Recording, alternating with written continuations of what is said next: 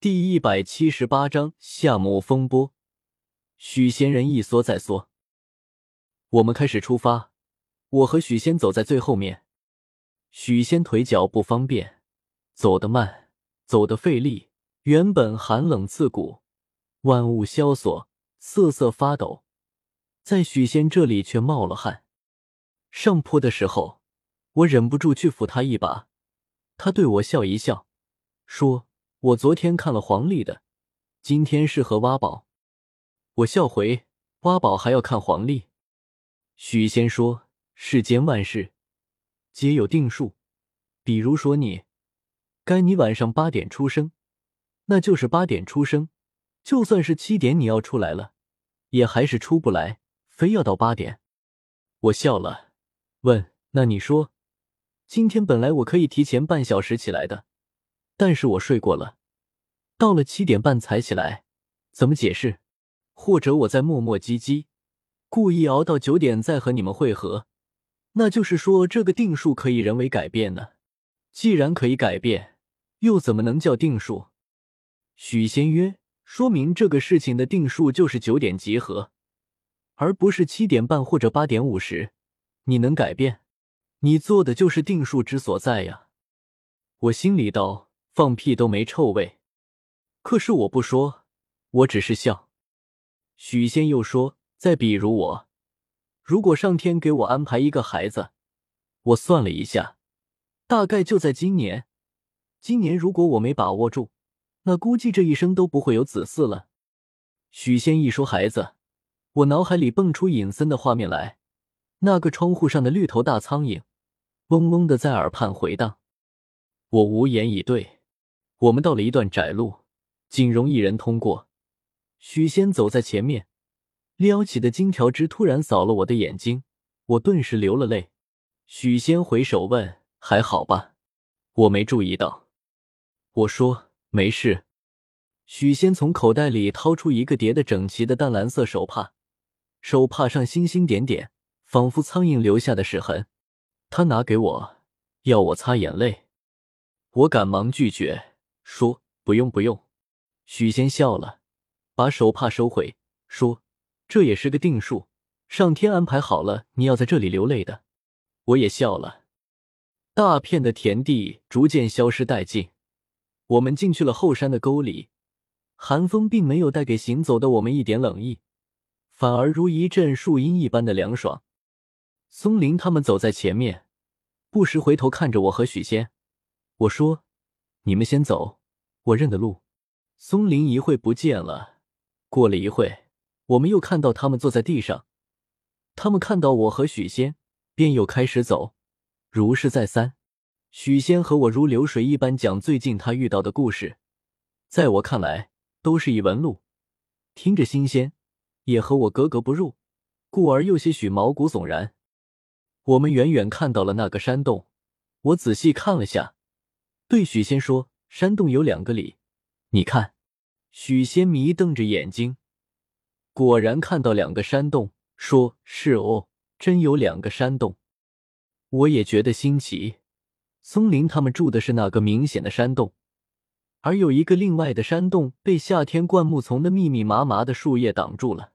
现在草木凋零，枝桠的稀疏之间，方看到一团黑。总体来看。就像一个人的两只大眼睛，另一只眼睛受伤蒙上了纱布。我看了一会，对许仙说：“以前没发现吧？”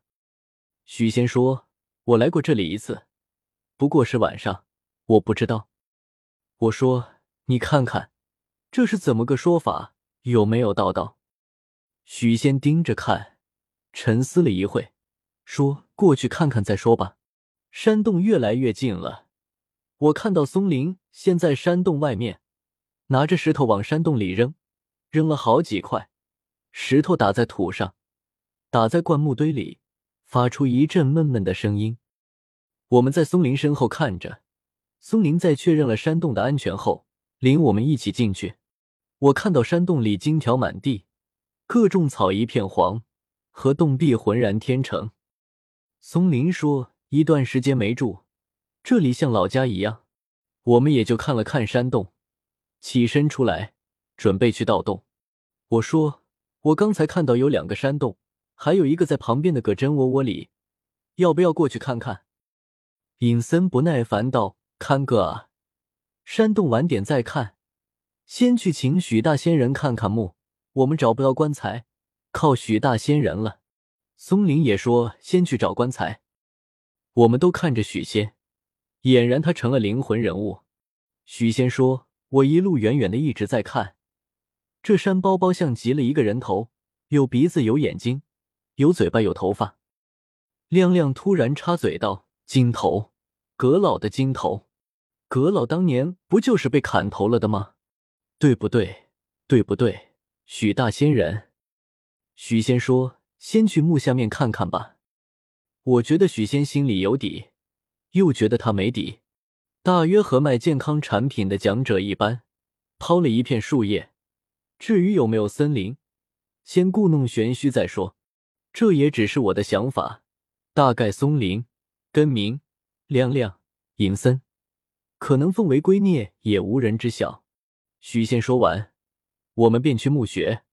我无意间看到，许仙往身后深邃的弯了一眼，盗洞如初，只是枯黄的树叶掩映其中，少了一些阴暗，多了一些浪漫。照例要有个人在地面放风，大家都看着我。我说：“这次我要下去，上次我就没下去。”许仙必须下去，松林也必须下去。松林看着亮亮、根明和尹森，说：“根明就在上面吧。”根明说：“行。”根明答应后，一屁股坐在地上，掏出香烟，吧嗒抽了起来。松林把绳子绑在洞旁边一棵粗壮的松树上，系个死结。说：“根明，你抽烟的时候注意一下，不要把山点着了，那他妈事情大了。”根明说：“我知道，你们也小心点，等你们。”我抬头看看天，细枝缝隙里一条条灰暗，雪不知道什么时候停止了。一架飞机呜呜飞过，只闻其声，不见其身。下去之前，每人抽了一根烟，松林大口抽。一口把三分之一的烟抽没了，抽完把烟头埋在土里，顶上灯，双手插进洞旁的土里，身子已经进了洞，像古代被土埋了的犯人。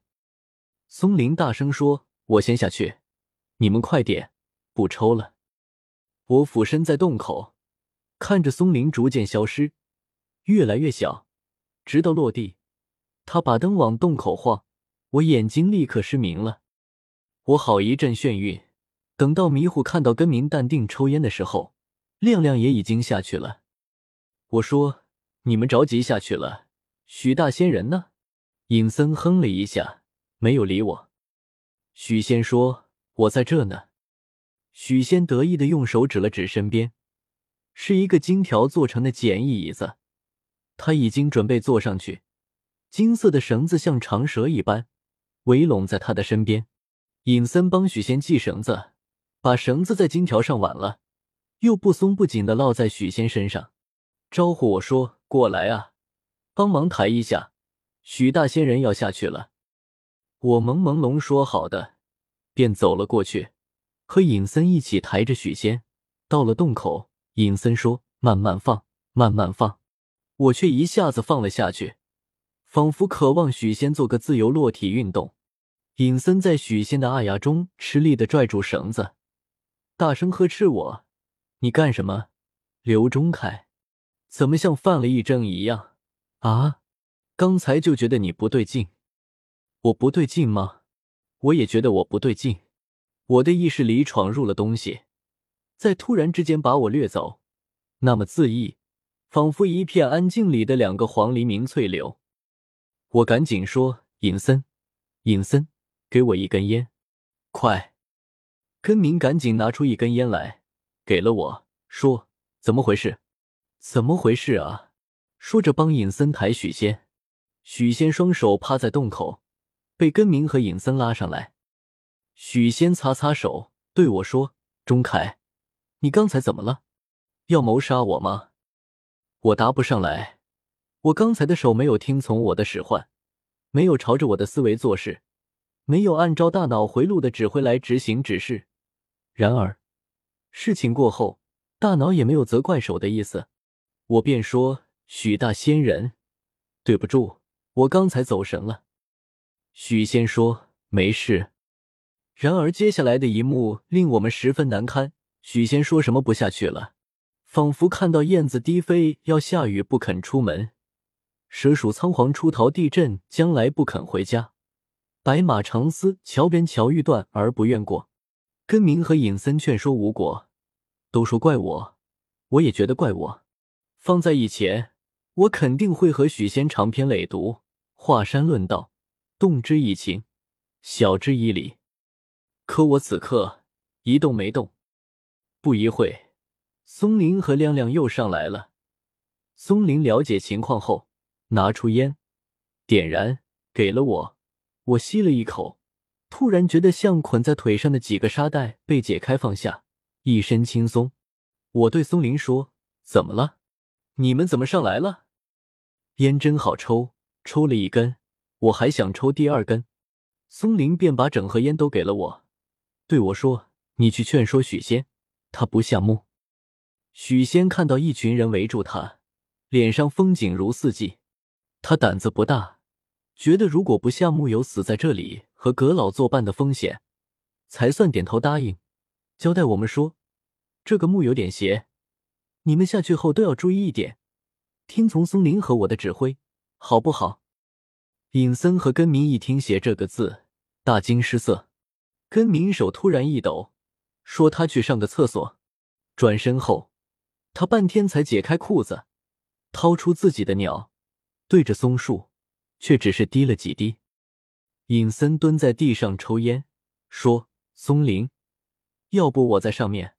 我头有点晕，突然，可能刚才弄许仙的时候不小心冒了金星。我妈说我要按时吃饭，我不吃早餐就会头晕。”根明回头。说：“尹森，你下去吧，我实在是不舒服。刚才抽烟抽多了，晕不说，胃痉挛的厉害，想尿尿却又尿不出来。”松林气得要死，说：“你俩都在上面，把自己照顾好，我们四个下去。”二人无话可说了，便默默的去给许仙系绳子。亮亮先下去，许仙第二个，松林第三个。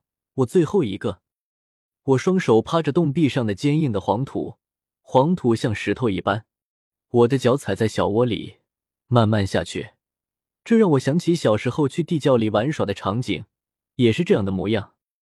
下到一半，我抬头看看地面，尹森和根明的头在天上挂着，像极了城市里的曾经很火爆的大头贴照片。